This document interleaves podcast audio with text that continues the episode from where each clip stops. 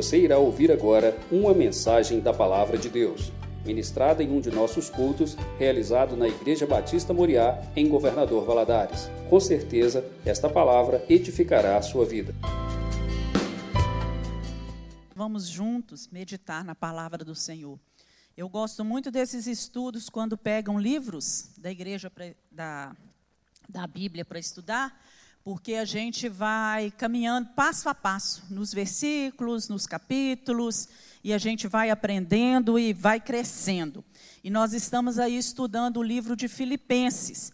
E hoje nós vamos pegar Filipenses capítulo 1, do versículo 27 e também o capítulo, todo o capítulo 2, capítulo 2 do versículo 1 ao 30. E olha só o assunto que Paulo traz para nós, os perigos que ameaçam a unidade da igreja. Você está sentado do lado de alguém, né? Diga aí, olha, eu sou um com você. Eu sou um com você. Mas há perigos que ameaçam essa nossa unidade, essa comunhão dentro da igreja. E Satanás fica doido para acabar com isso, porque ele sabe que quando ele acaba com a comunhão dentro da igreja, a igreja sai perdedora. Né? O reino de Deus perde. Então, nós vamos começar aí lendo apenas alguns versículos, e eu gostaria que você é, ficasse com a sua Bíblia aberta, porque nós vamos acompanhando passo a passo. Então, Filipenses capítulo 1, versículo 27, diz assim: Somente. É, de, vivei acima de tudo de modo digno do evangelho, para que, ou indo ver-vos, ou estando ausente, ouça no tocante a vós outros que estáis firmes em um só espírito, como uma só alma, lutando juntos pela fé evangélica, e que em nada estáis intimidados pelos adversários, pois o que para eles é, prova evidente da perdição é, para vós outros, de salvação, e isto da parte de Deus. Porque vos foi concedida a graça de padecerdes por Cristo, e não somente de crerdes nele, pois tendes o mesmo combate que vistes em mim, e ainda agora ouvis que é o meu.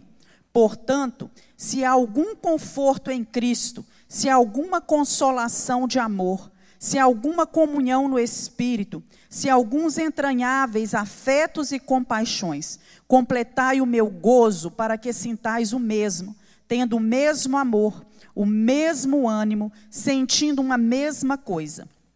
Nada façais por contenda ou por vanglória, mas por humildade Cada um considere os outros superiores a si mesmo. Não atente cada um para o que é propriamente seu, mas cada qual também para o que é dos outros, de sorte que haja em vós o mesmo sentimento que houve também em Cristo Jesus. Até aí, até o versículo 5. Meus irmãos, quando a gente começa a estudar o livro de Filipenses, nós sabemos que ele foi escrito, foi uma carta que foi enviada por Paulo quando ele estava preso em Roma, e ele enviou essa carta é, à igreja que estava na cidade de Filipos, né? E nesse trecho aqui, Paulo está muito preocupado com os relacionamentos humanos, com o lidar das pessoas no dia a dia. Tanto ele tanto que ele fala assim: é, estáis, estáis firmes em um só espírito, em uma só alma, lutando juntos. E ele também acrescenta, nós lemos: pensais uma mesma coisa, tenhais o mesmo amor, sejais unidos de alma. Olha o que ele está pedindo para eles, tendo o mesmo sentimento. E não há dúvida para cada um de nós de que a nossa alegria de que o fato de que vivermos bem, Paulo, essa carta é a carta da alegria, nós sabemos disso, que ele vai é, é, proporcionando orientações para que possamos ser felizes nessa terra. A nossa alegria, ela depende muito dos nossos relacionamentos com as pessoas com quem nós vivemos. É tão bom quando dentro de um lar há harmonia, as pessoas vivem em comunhão. É tão bom quando o seu ambiente de trabalho é um ambiente de comunhão, que tem harmonia. E dentro da igreja também não é diferente.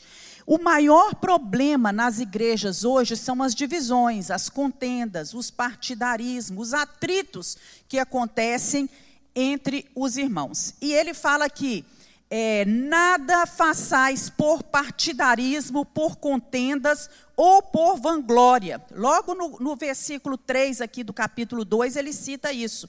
Fazei tudo sem murmurações e contenda. Ele fala isso lá no versículo 14 do capítulo 2. Então, que desafio para nós, não é? Nós podemos, é, nós não podemos nos alegrar no Senhor se não estamos falando com algum irmão da igreja. É incoerente. Como que eu vou ter comunhão com Cristo, me alegrar em Cristo, se dentro da igreja eu estou brigado com alguém? Como eu vou ter comunhão com Deus, se dentro do meu lar eu e meu esposo não conversamos, ficamos dias, meses de cara virada um para o outro? Então, sem dúvida nenhuma, a maior necessidade da igreja é viver como ele coloca aí no versículo 27 né, portai-vos dignamente, né, de modo é, conforme o Evangelho. Nós devemos nos comportar de acordo com o Evangelho. E Paulo nota é, algumas tensões dentro da, da igreja. Não está passando daqui, não. Ele nota algumas tensões dentro da igreja. Então, a primeira que ele notou era a oposição que vinha de fora que estava acontecendo naquela época? É, a igreja vivia um período em que ela sofria perseguição. Nessa época havia perseguição às igrejas e principalmente aos líderes da igreja.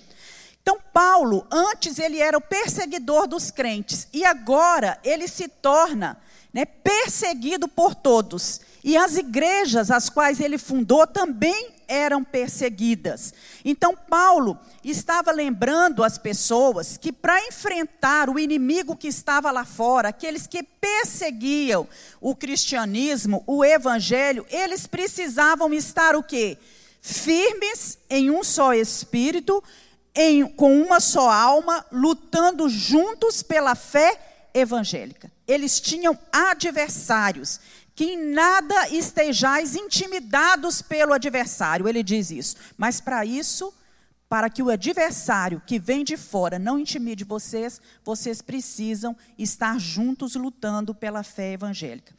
E a outra oposição, a outra tensão que havia, além da oposição de fora, era a carnalidade dentro da igreja, dentro da igreja de Filipos tinha muitas virtudes dentro dessa igreja, mas essa igreja também estava ameaçada por sérios problemas na área da unidade. Havia muitas tensões, a comunhão entre os irmãos estava sendo atacada. Então, a palavra que é colocada no original, aí no lugar de partidarismo, é eritreia, que quer dizer é, é uma divisão, uma contenda que é gerada por egoísmo. Então, depois que Paulo menciona, é, ele fala aqui de algumas atitudes mesquinhas de crentes que estavam em Roma, que eles eram movidos por inveja. E eles pregavam a Cristo para quê? Para despertar ciúme em Paulo. Acreditando que o trabalho apostólico, que esse trabalho de pregar a fé, era uma espécie de campeonato, vamos, digamos assim, né? Era uma busca de prestígio, de reconhecimento. E o apóstolo volta agora a apontar os perigos que estavam afetando também essa igreja de Filipos. O pregar o evangelho não era uma competição. Paulo não fazia isso por competição, para competir com nenhum outro orador. Então, quais eram esses perigos que ele cita para nós? Primeiro, o perigo de se trabalhar para Cristo sem unidade. Então, a obra de Deus, o trabalho que eu realizo e que você realiza para o Senhor, ele não pode avançar quando um puxa para um lado e o outro puxa para o outro lado. Quando um busca os seus interesses, os seus próprios interesses, quando alguém está buscando a glória para si mesmo e não a glória para Cristo. E na igreja de Filipos estava acontecendo isso. Todos estavam lutando pelo evangelho, mas eles não estavam lutando juntos. Cada um tinha interesses particulares. Isso pode acontecer, meus irmãos, dentro da igreja? Sim, todo mundo realizando a obra de Deus, mas cada um buscando os seus próprios interesses. Outro perigo é que os líderes também buscavam os seus próprios interesses. No versículo 21, olha aí, no capítulo 2, no versículo 21, ele, ele fala assim: Porque todos buscam o que é seu e não o que é de Cristo Jesus. Então, cada um estava buscando aquilo que era seu. E quando Paulo envia Timóteo à igreja de Filipos para dar bom testemunho dele, ele também denuncia há muito tempo, porque foi Timóteo que foi, que voltou para a igreja de Filipos, levando essa carta que Paulo tinha escrito. Então, ele denuncia também que alguns líderes estavam buscando o seu próprio interesse. Eram líderes que amavam a glória, que amavam os holofotes, digamos assim, né? Que não buscavam a glória de Cristo e nem buscavam a edificação da igreja, mas que eles desejavam reconhecimento, é, cargos, distinção, e que era meramente o que eles faziam, era meramente uma ambição pessoal, um desejo de crescer, e, e é como se fosse construir é, monumentos em seus próprios interesses. Era isso que aqueles líderes buscavam. Então, eles estavam criando partidos baseado em prestígio pessoal, ao mesmo tempo que desprezavam uns aos outros. E foi também como aconteceu lá na igreja de Corinto. Né? Quando você abre sua Bíblia, volta lá para 1 Coríntios, capítulo 3, nós vamos ler o versículo 3 e 4. 1 Coríntios 3, 3 e 4. Olha só o que, que ele fala, Paulo falando para a igreja de Corinto agora. Porque ainda sois carnais, porque havendo entre vós inveja, contendas, dissensões, não sois porventura carnais e não andais segundo os homens? Eu gosto muito porque Paulo dá nome às coisas, né? Vocês são carnais, se tem inveja, se tem discórdia, contenda, isso é carnalidade pura. Porque dizendo um, eu sou de Paulo, e outro, eu sou de Apolo, porventura não sou, sois carnais? Porque quem é Paulo, quem é Apolo, senão ministro pelos quais crestes e conforme o que o Senhor deu a cada um? Então, quer dizer, Paulo já estava acostumado né, com esses problemas dentro das igrejas. E ele agora alerta também a igreja de Filipos do que estava acontecendo dentro dessa igreja. E é muito triste a gente ver divisão, partidarismo dentro da igreja. É triste a gente ver pessoas que conheceram Jesus, que foram adotadas na família de Deus, foram batizadas, passaram pelo batismo nas águas, foram seladas pelo Espírito Santo, mas estão brigando entre si, falando mal um do outro, não é? criando é, contendas, inimizades e impacientes com as fraquezas dos irmãos. Essa atitude, ela afeta a harmonia do corpo de Cristo, ela desonra a Cristo, desonra a igreja na qual essa pessoa está inserida, e é muito vergonhoso diante do mundo quando que aqueles que estão lá fora, que não têm Jesus, sabem e às vezes até participam desses problemas, dessas rixas de irmãos que estão dentro da igreja. E outro perigo também que ele observa quando ele manda a carta era o mundanismo dentro da igreja. A unidade da igreja de Filipos estava também sendo ameaçada porque estava inserida no contexto da igreja homens que eram mundanos, homens que eram imorais, libertinos, que permitiam todas as coisas. Então, Paulo chama esses homens de inimigos da cruz. Nós vamos ver isso lá no capítulo 3. Essas pessoas, elas só se preocupavam com as coisas aqui dessa terra. Elas não se preocupavam com as coisas espirituais. Ele até chega a dizer que alguns eram comilões, outros beberrões, outros imorais, que eles tinham uma, uma visão muito liberal da fé, e, e era esse esse tipo de gente que ainda hoje a gente vê dizendo assim: isso não é pecado, isso não tem problema. Né? Nós encontramos pessoas assim dentro das igrejas, né, com esse espírito mundano dentro da igreja, que aceitam que é permitido dentro da igreja aquilo que é permitido lá no mundo. E Paulo chega a dizer para os filipenses que eles deveriam seguir o exemplo não desses libertinos, mas que eles deveriam seguir o seu próprio exemplo.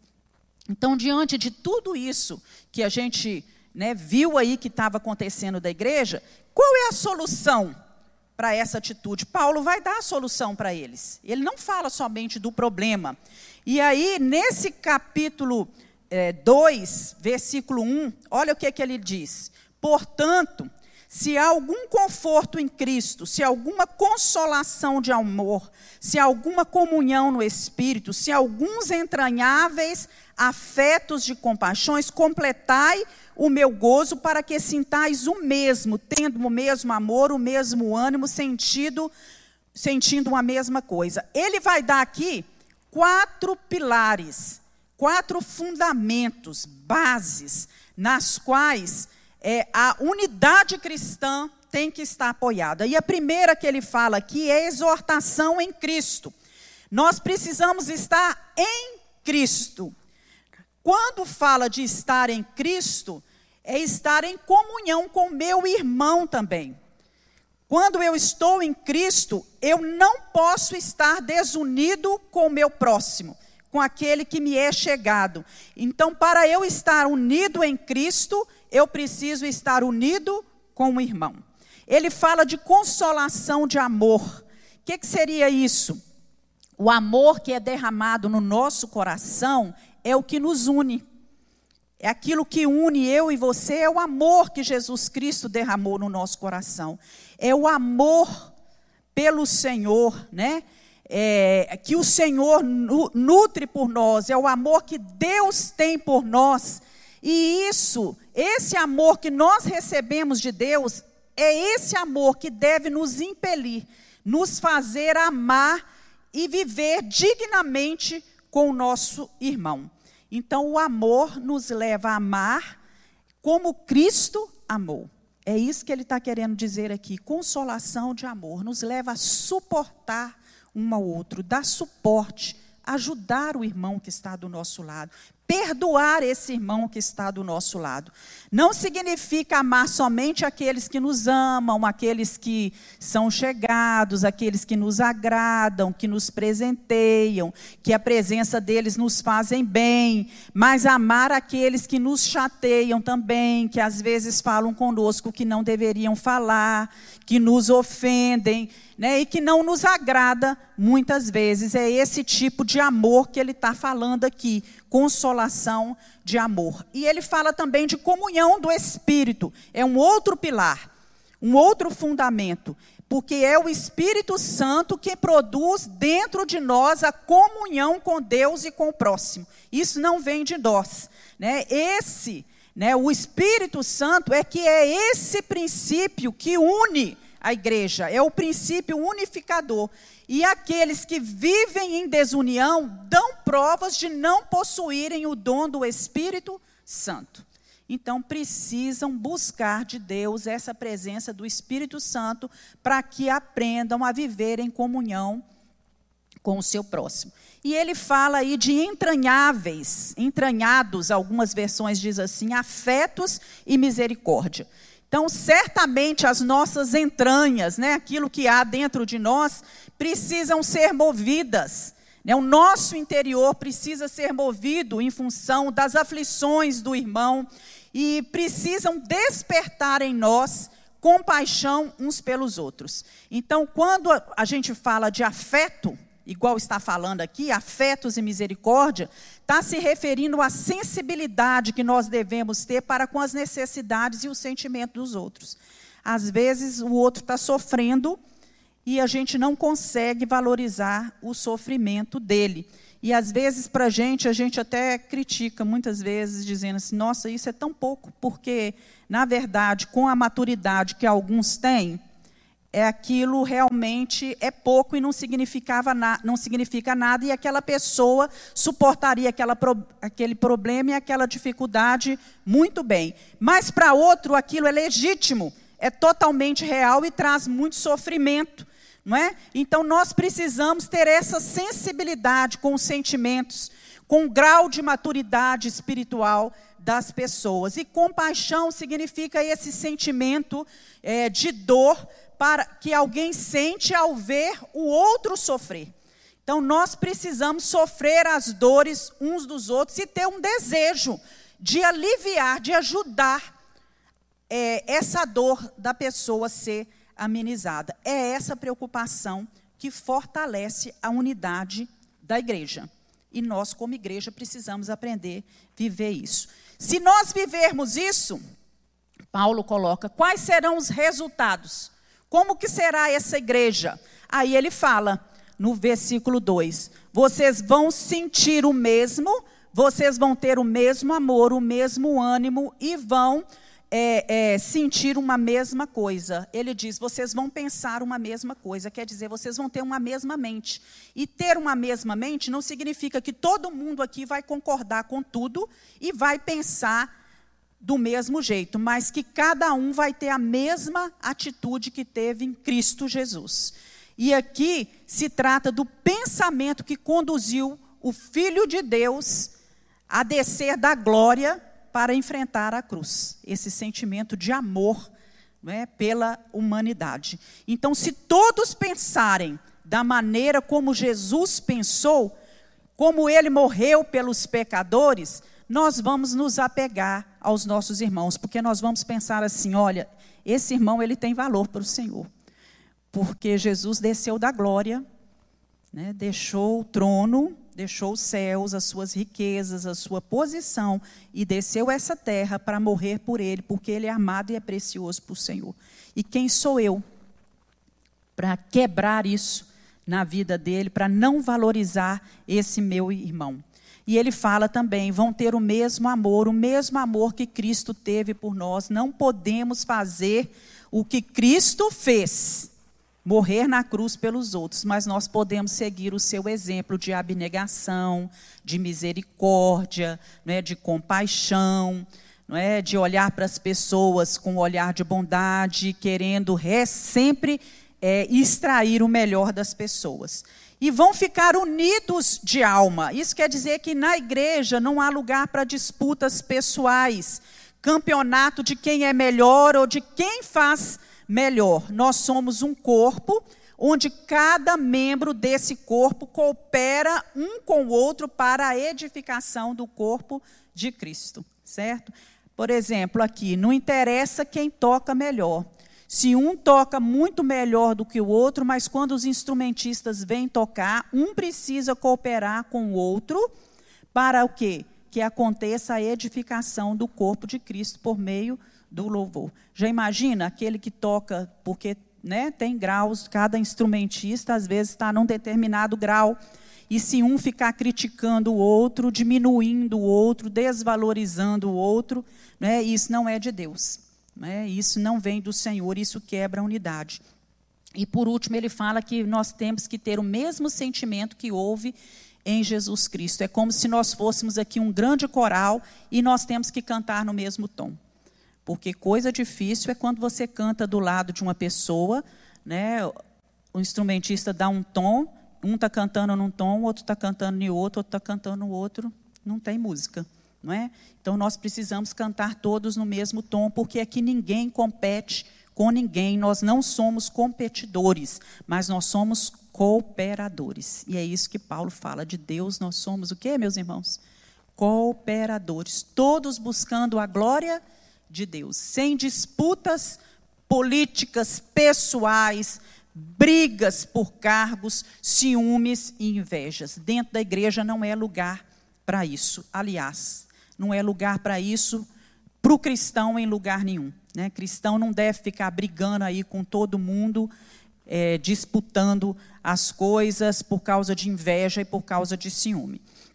E aí Paulo vai trazer para a gente um grande exemplo o exemplo divino que Paulo mostra. Nós vamos ler agora do versículo 5 até o versículo 11. Acompanhe aí.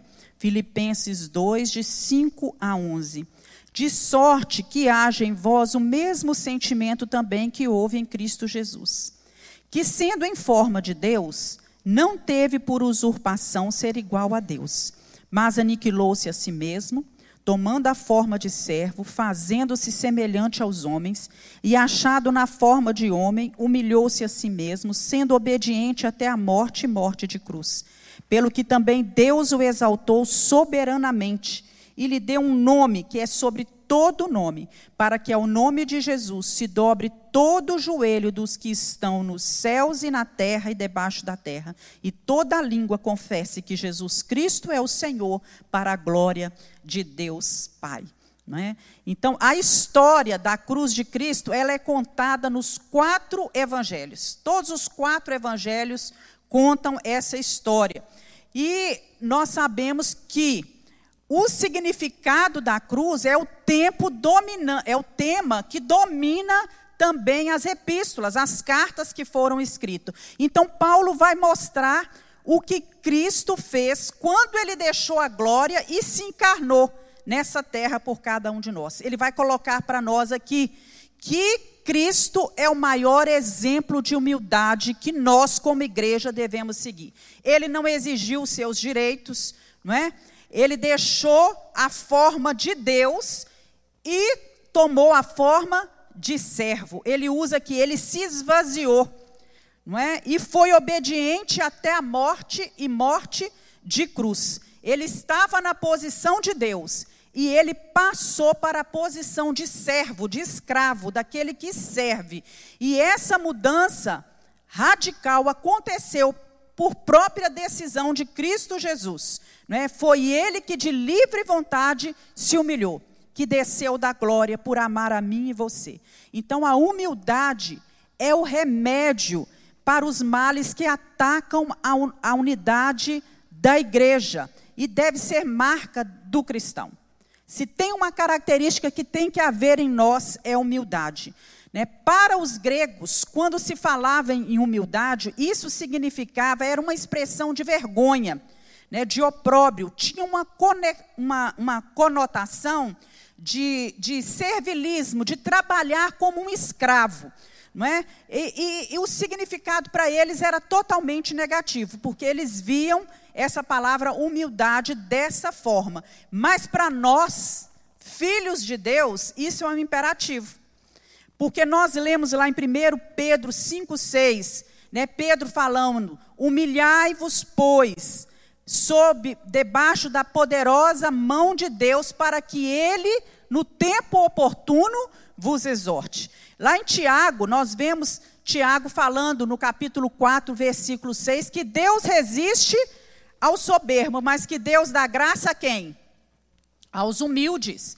Então, os discípulos demoraram muito a entender essa lição e muitas vezes eles ficavam entre si discutindo quem deveria ocupar um lugar de destaque né, ao lado de Jesus e no reino dos céus. Quantas vezes a gente vê esse, fato sendo narrado? Né? Agora, humildade, ela provém de conhecimento de Deus. Quanto mais conhecimento, um conhecimento correto, nós temos de Deus, mais nós vamos adquirindo humildade. Então, ela envolve você ter uma, uma correta perspectiva é, sobre quem você é em relação a Deus. E nós precisamos pedir ao Senhor que nos dê isso, porque uma pessoa humilde, ela não tem sede de fama, ela não tem sede de projeção, não tem sede de aplausos, não fica buscando holofotes, ela tem prazer em realizar trabalhos que às vezes ela nem vai aparecer, realizar serviços de bastidores, né? Isso é conota, dá a conotação de humildade, né? Então Paulo não desejava que as pessoas neglige, fossem negligentes nessa, nessas áreas, nessas coisas, e, e que vivessem em função uns dos outros, que ajudassem uns aos outros, estivessem presentes na vida dos outros.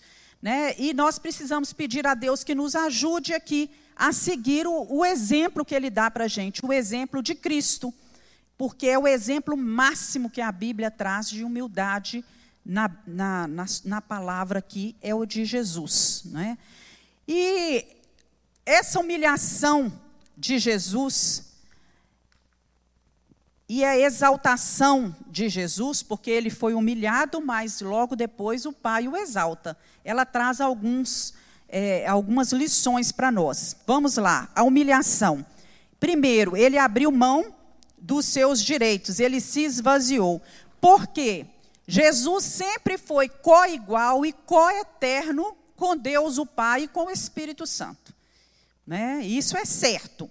Mas ele abriu mão de toda a glória, de toda a majestade que ele era revestido no céu e desceu e usou os privilégios dele para abençoar os outros. Ele deixou as suas riquezas e a glória celestial e assume a forma de servo. Jesus não fingiu ser um servo, ele serviu como servo. Então ele serviu aos pecadores, serviu às meretrizes, ele serviu a cobrador de imposto, aqueles que estavam tristes, aqueles que estavam enlutados. Então, Jesus, com uma bacia, você se lembra dessa história? Com uma bacia, com a toalha, ele foi lavar os pés dos seus discípulos. E ele tornou-se semelhante ao homem. Internamente, ele possuía a natureza de Deus e apresentou essa natureza de Deus externamente. Não é? Ele demonstrou isso externamente, que ele tinha essa natureza de Deus. E ele também tinha internamente a natureza de homem, como nós.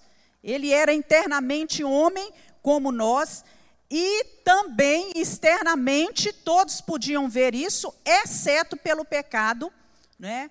que ele nunca pecou, que é diferente de todo ser humano. Mas como homem, ele era igual a mim e a você, como qualquer um de nós, tanto internamente como externamente. Né? E ele se sacrifica. Muitos servem ao Senhor se isso vai trazer para eles algum benefício ou se não lhes custa nada. Aí eles servem a Deus e servem ao Senhor Jesus e as, as pessoas.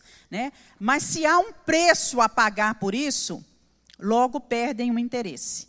Se vai custar alguma coisa, perde o interesse. Mas Jesus não. Ele serviu sacrificialmente e foi obediente até a morte, e a pior das mortes, que foi a morte de cruz. E, na verdade, ele morreu a nossa morte para que nós pudéssemos viver a sua vida. Agora, esse fato dele ter se humilhado e dele ter é, é, feito isso tudo que nós falamos aqui, trouxe para ele exaltação.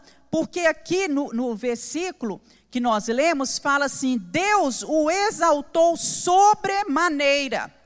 Deus não deixou Cristo na sepultura. Ele não ficou morto. Né? Deus o levantou da morte.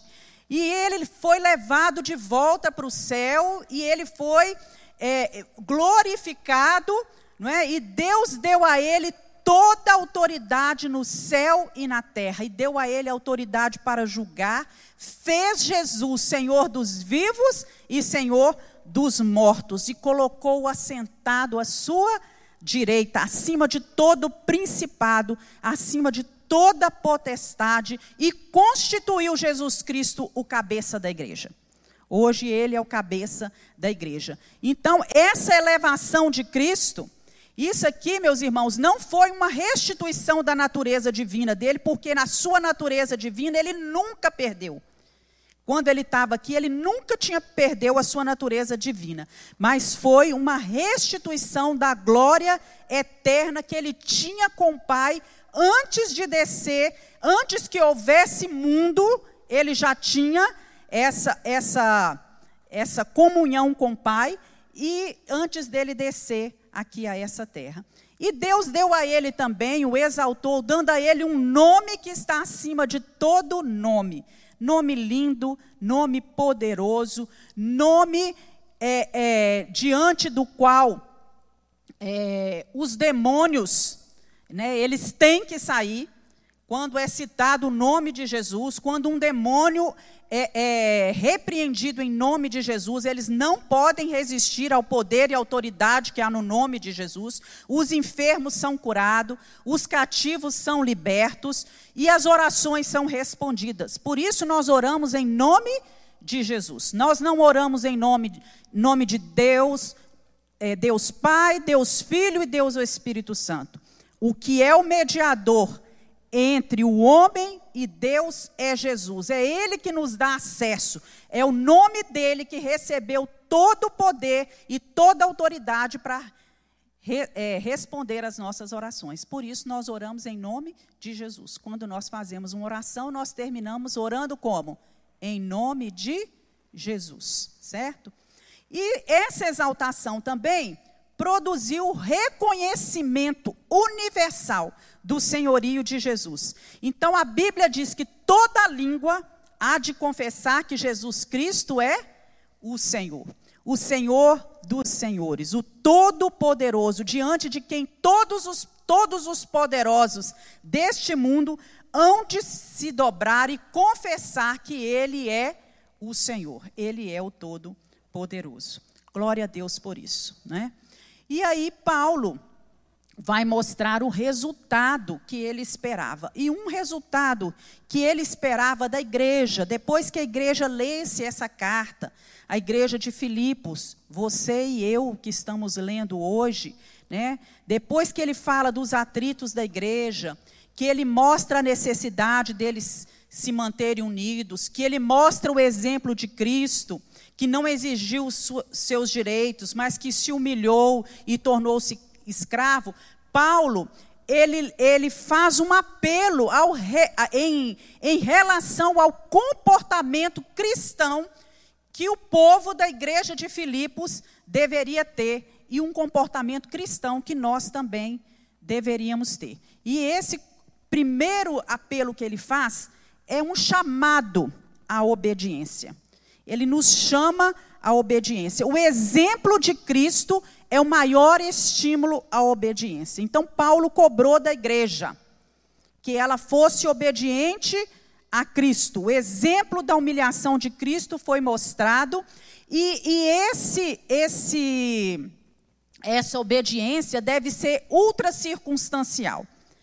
Não deve ser, ah, se tiver desse jeito, eu obedeço. Mas se tiver desse jeito, eu não obedeço. Não. Independente da circunstância, o cristão deve obedecer. Tanto que Paulo fala com eles aqui, ó, quando eu estava presente, vocês deviam obedecer, mas agora que eu estou ausente, vocês também devem obedecer. Então, nós precisamos obedecer a Cristo em todo o tempo, independente das circunstâncias que estejamos vivendo e das pessoas que estejam ao nosso redor. Outro apelo que ele fala, que ele faz aqui, olha aí no versículo 12. Agora nós vamos ler o versículo 12 e 13. De sorte que, meus amados, assim como sempre obedeceste, não só na minha presença, mas muito mais agora na minha ausência, assim também desenvolvei a vossa salvação com tremor com temor e tremor, porque Deus é o que opera em vós, tanto querer como efetuar, segundo a sua boa vontade. Ele faz um apelo para que eles possam desenvolver a salvação deles, para que eles tenham progresso espiritual. Meus irmãos, a salvação, ela é um presente de Deus para nós, é um dom gratuito, é um presente que nós não pagamos nada por ele. Não é conquista nossa, não é resultado do nosso esforço. Ela é nossa porque Jesus comprou por um alto preço e entregou para mim e para você de graça esse presente. Contudo, o fato de Deus ter nos dado a salvação de graça, não é? Não significa que nós estamos passivos nesse processo, que nós não temos nada que fazer. Ah, estou salvo, acabou, né? Não, Jesus já morreu por mim, Jesus já me salvou, está tudo bem, embora muitas pessoas dentro da igreja pensem assim. Né? A salvação ela é de Deus, ela é nos, nos é dada por Deus, mas nós precisamos desenvolver essa salvação. E essa palavra aqui, desenvolver, traz ideia de esforço contínuo. Isso é diariamente. envolve é, um, um agir meu e seu, não é? A salvação, ela tem que avançar com determinação, é como se fosse uma corrida. Nós estamos numa corrida. No tempo de Paulo, esse termo, ele se referia a, a trabalhar num campo, obtendo a melhor colheita que fosse possível daquele campo. Então, nós recebemos de graça uma propriedade, um presente de Deus, e nós precisamos cultivar esse presente. Você está entendendo? Como que, que a palavra que é colocada aqui no original, de cultivar um campo, traz para a gente essa ideia de que a salvação precisa ser cultivada. Nós não cultivamos para possuir, porque nós já possuímos. Nós cultivamos porque já possuímos. Por isso nós cuidamos dela. Então Paulo exorta cada um de nós a se empenhar nessa obra da sua salvação pessoal. E aí nós vemos como é que nós vamos fazer isso, né? É, vamos levar, vamos fazer isso funcionar através da leitura da Bíblia, através da oração, desenvolvendo os nossos dons, os nossos talentos, né, a nossa vida de santidade, né, Deus trabalhando em nós, deixar Deus trabalhar em nós para nos fortalecer e nos levar à salvação até o término, porque nós só estaremos totalmente salvos o dia que nós estivermos na na glória né, que nós formos glorificados. Então não há lugar na nossa vida para orgulho, para contendas, para partidarismo, para divisões, não é? O nosso, a nossa vida, o apelo que Paulo faz aqui é, primeiro, que nós possamos obedecer a Cristo em toda e qualquer circunstância, independente de quem esteja ao nosso lado, e que nós possamos desenvolver a nossa salvação. E ele faz um apelo também, aí no versículo 14 a 16, vamos ler aí o que, que diz. Fazei todas as coisas sem murmurações nem contendas, para que sejais irrepreensivos e sinceros, filhos de Deus inculpáveis no meio de uma geração corrompida e perversa, entre a qual resplandeceis como luzeiros no mundo retendo a palavra da vida, para que no dia de Cristo possa gloriar-me de não ter corrido e nem trabalhado em vão. Então, Paulo vai falar aí de testemunho. Né? Você agora tem que dar testemunho. Você tem que ter um testemunho fiel. E eu creio que quando Paulo fala aqui, fazei todas as coisas sem murmurações nem contendas, a mente dele deve se remetido é, lá atrás, no povo de Israel, não é? nunca satisfeito, eles estavam sempre reclamando de alguma coisa. E há hoje ainda pessoas assim, que são queixosas, murmuradoras, é, queixa da família que tem, do emprego que tem, da altura que tem, né, do pé que tem, daquilo que come, da roupa que veste, do corpo que tem, do cabelo que tem, da liderança da igreja, dos irmãos da igreja, não é? E Paulo, ele fala que essa atitude de murmuração, de reclamação, até porque a gente tem que tomar cuidado, porque esse fato de murmurar e reclamar, isso pode se tornar um hábito e ficar entranhado em nós, né? Ele fala que isso aí, essa atitude, ela afeta o nosso testemunho lá fora. O nosso testemunho com as pessoas faz a gente perder o brilho, o evangelho perder o brilho diante das pessoas. E essa geração de hoje, que vive no mundo, é uma geração pervertida, corrupta, que só vive reclamando de tudo, não é? Então, se nós vivermos fazendo a mesma coisa, nós vamos ser iguais a eles. Então, Paulo diz que nós devemos fazer tudo isso sem murmuração, sem contenda, quer dizer, sem disputa, sem embates inúteis, né? E também ele fala, dá uma conotação de litígios, porque também acontecia naquela época dos filipenses estarem é, é, apelando para os tribunais é, levando litígios entre os próprios irmãos da igreja para os tribunais, em vez de sentar, conversar com o irmão, resolver isso em amor, eles estavam dentro da igreja levando problemas para os tribunais. Então essas atitudes, elas são reprováveis na vida do verdadeiro cristão, são opostas às atitudes de Cristo. Então, elas criam obstáculos para aqueles que são descrentes, que não creem em Jesus, se aproximar de Cristo. Hoje as igrejas se dividem mais por causa de contendas do que por causa de heresias.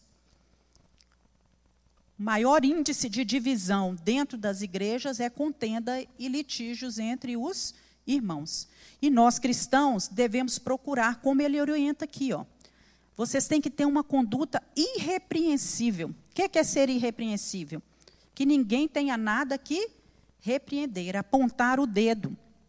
Nós temos que refletir o caráter de Cristo de tal maneira que ninguém tenha motivo para olhar para nós e apontar o dedo para nós.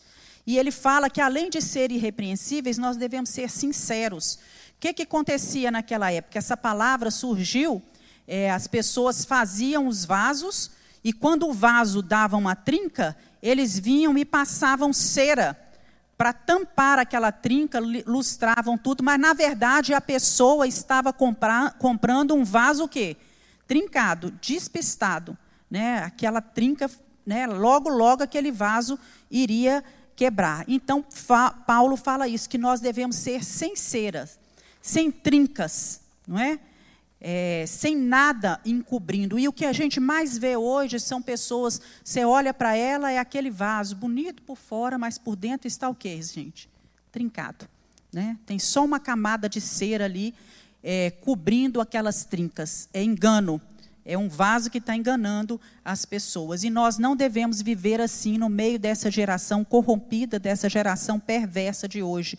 Ele fala que não é ser sal no saleiro e nem luz debaixo do alqueire. Por exemplo, você não pega a luz e coloca um cesto cobrindo essa luz. A luz, muito pelo contrário, ela tem que estar no velador, de pendurada, porque quanto mais alta ela estiver de pendurada, mais ela vai iluminar. Não é assim? Quando falta luz, a gente procura colocar a vela no lugar mais alto possível para que possa iluminar mais.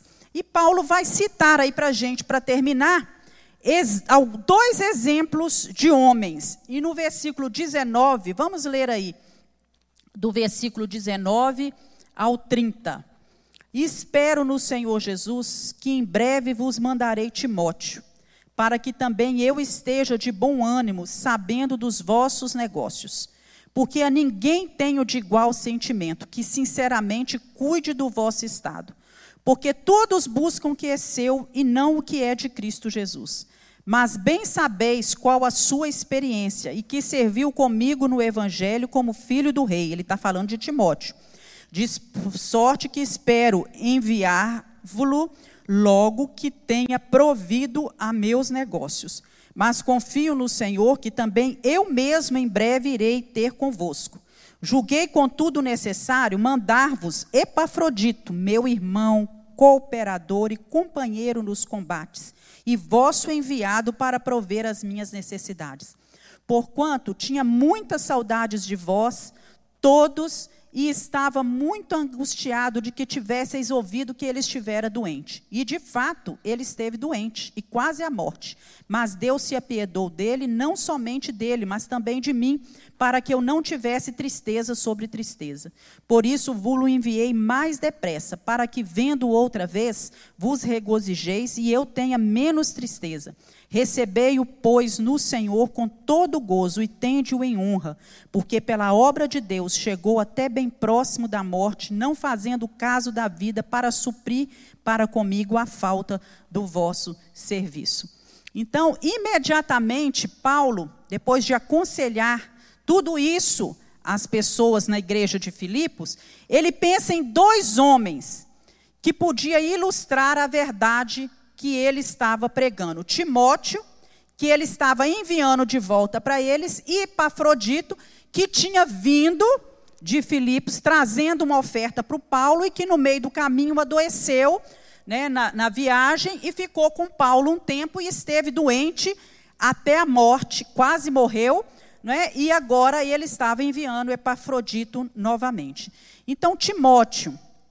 É, a mãe de Timóteo, nós sabemos que era Eunice e a vovó dele era Lloyd. E eram duas mulheres judias e cristãs que ensinaram a ele as, a palavra do Senhor. O pai dele era grego.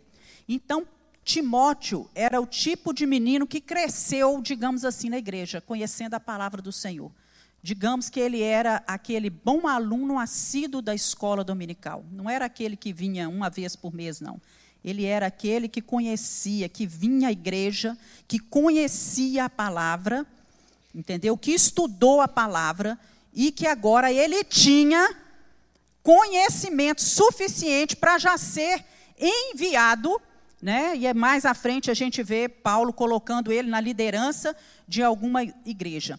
E ele tinha se convertido na pregação. Paulo, Paulo era o seu pai na fé. Na primeira viagem missionária de Paulo, ele se converteu. E ele foi crescendo espiritualmente e passou a ter um bom testemunho na cidade. E ele se uniu com Paulo. E nós vemos aqui que ele foi mensageiro enviado por Paulo a várias igrejas. Na verdade, para ter acontecido isso, para ele ser mensageiro, enviado a várias igrejas, para Paulo escrever uma carta para ele, como ele escreve a carta de Timóteo, ensinando a ele a como ser um, um pastor, a como se comportar, ele tinha um caráter provado. Ele era um homem obediente, submisso a Cristo, que cuidava dos interesses de Cristo e cuidava dos interesses da igreja. Então, Paulo, ele dá a entender aqui para a gente que ele tinha esperança de que ele, Paulo, seria liberto ali daquela, daquela prisão. E então ele queria enviar alguém com essa notícia, de que logo ele estaria sido liberto. E a pessoa de confiança para essa tarefa era Timóteo, que ele envia. Porque Timóteo tinha um coração de pastor, que se preocupava com as pessoas, né? que ele cuide dos vossos interesses. E o valor dele era conhecido por todos. Com certeza, Timóteo ia sentar com aquelas pessoas, ia conversar sobre os problemas que estavam acontecendo, ia aconselhar, ia ter uma palavra boa para a igreja de Filipos. E para Afrodito, ele, o nome dele significa aquele que é encantador, que é amável, refletia a vida dele né, um nome tão feio, mas com significado tão bonito. Né? Eu nunca vi ninguém chamar Epafrodito no mundo de hoje. Né? Nunca vi nenhuma mãe ter uma coragem de fazer isso. Mas é aquele que é encantador, que é amável, né? e refletia a vida dele realmente. Então, ele foi aquele escolhido pela igreja de Filipos para enviar para Paulo, quando ele estava em Roma, uma oferta. Né? E agora, Paulo pega essa carta de Filipos e manda essa carta pelas mãos de Epafrodito. Então, Paulo chama ele de irmão, de cooperador, grande ajudador. E conta para eles que ele tinha ficado gravemente doente, às portas da morte. E que, mesmo estando doente, Epafrodito não abriu mão de estar com Paulo e de ajudar Paulo. E ele fala: Deus, porém, se compadeceu dele. Muitos dizem hoje em dia que crente não fica doente, né? Tem essa corrente aí falando isso, né? Que crente não fica doente, outras correntes falam que não tem mais cura vindo da parte de Deus, e outra corrente que fala que toda doença é do diabo, e nós sabemos que nenhum desses três pensamentos é correto, porque nós sabemos que são posições biblicamente erradas. Nem toda enfermidade vem do diabo, crente adoece porque crente é homem, corpo humano, sujeito às mesmas fraquezas, né? por isso nós precisamos cuidar do nosso corpo, e o nosso Deus, ainda hoje, ele tem poder para curar enfermidades. O nome de Jesus tem poder para arrepender toda e qualquer enfermidade. Então, como cristãos, nós estamos sujeitos aos intempéries dessa vida também na área da enfermidade. Então, Paulo tem aqui um objetivo tríplice em mandar ele de volta. Primeiro, para satisfazer o desejo do coração de Epafrodito, que queria voltar para aliviar a preocupação dos irmãos que estavam na igreja de Filipe, para dar alegria à igreja de Filipos com a volta dele e para agradecer né, levar o agradecimento de Paulo à igreja de Filipos, porque essa igreja se preocupou com ele. Então, terminando aqui, nós terminamos o capítulo 1 e o capítulo 2, e a gente vê quantos ensinamentos preciosos para a nossa vida. Então, que fique guardado aí no nosso coração, que nós precisamos é, pedir a Deus que nos ajude a ser uma igreja unida. Amém, irmãos? Todos nós que estamos aqui fazemos parte de um mesmo corpo. Somos membros de uma mesma igreja. Primeiro, a Igreja Universal, que é de Cristo, mas também uma igreja local, na qual Deus nos plantou e nos colocou. Estamos aqui porque escolhemos estar aqui. E nessa igreja nós temos irmãos né, é, diversos, como acontecia lá na igreja, né, que naquela época ela, ela tinha, por exemplo, Lídia, né, que, que era uma mulher muito rica, que era uma judia, mas também tinha o carcereiro que se converteu e que era um homem de classe média, e tinha também aquela mulher da qual foi repreendida muitos demônios, que era uma mulher que vivia uma vida totalmente devassa. Não é? Então, na igreja há pessoas de todos os tipos, mas nós não podemos nos esquecer que todos são amados por Deus.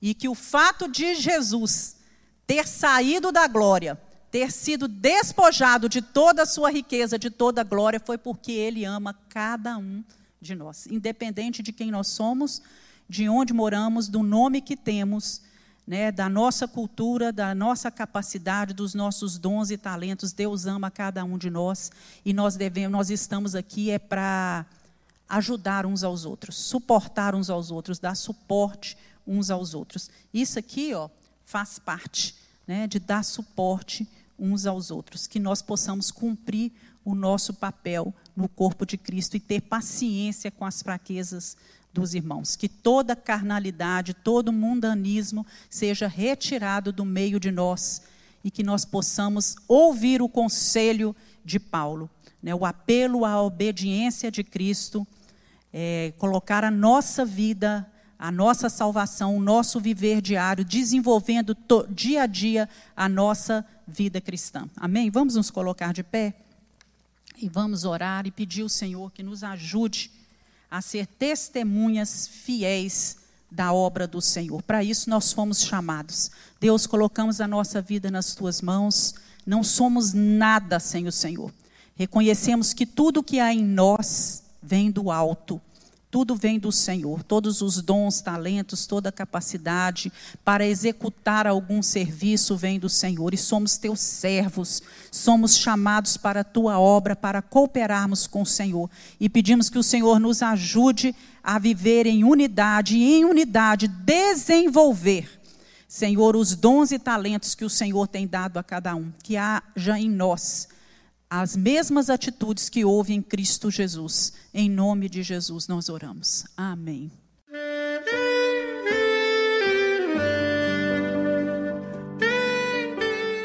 Querido amigo, Deus se interessa por você. Ele conhece as circunstâncias atuais da sua vida. Não hesite em buscá-lo. Em Jeremias 33, versículo 3, ele nos diz: Clama a mim e responder-te-ei, e anunciar-te-ei coisas grandes e ocultas que não sabes. Esperamos que a mensagem ouvida tenha falado ao seu coração e que você e sua família sejam abençoados pelo Senhor Jesus.